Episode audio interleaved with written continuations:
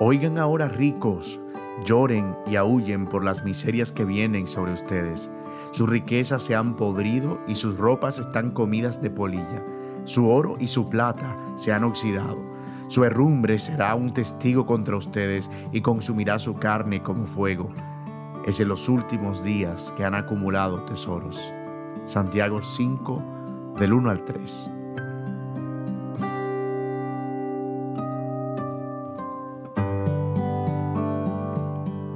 Dios no condena la riqueza, pero sí a aquellos que la adoran como su única esperanza. Nacemos con una tendencia natural al control, al poder, y es por eso que una de las primeras cosas que comenzamos a desear desde niños es dinero, aun cuando sea con la intención más inocente. El pecado del corazón poco a poco va haciendo ese deseo mucho más dañino hasta que sin darnos cuenta se convierte en una avaricia que carcome. Santiago escribe aquí específicamente a aquellos que han depositado su confianza en sus riquezas y en consecuencia oprimen a los pobres, se jactan y viven solo de sus placeres.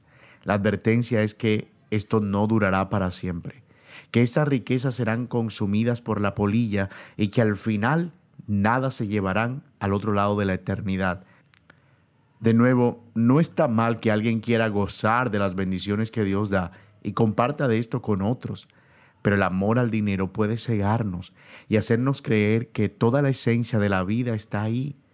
Fue Jesús mismo quien dijo, ¿de qué le vale al hombre ganar el mundo entero si se pierde su alma? Tenemos un llamado y es a vivir con humildad y reconociendo que todo cuanto poseemos proviene de Dios y que no es para nuestra propia jactancia, arrogancia o nuestra propia gloria, sino para la gloria de nuestro Señor.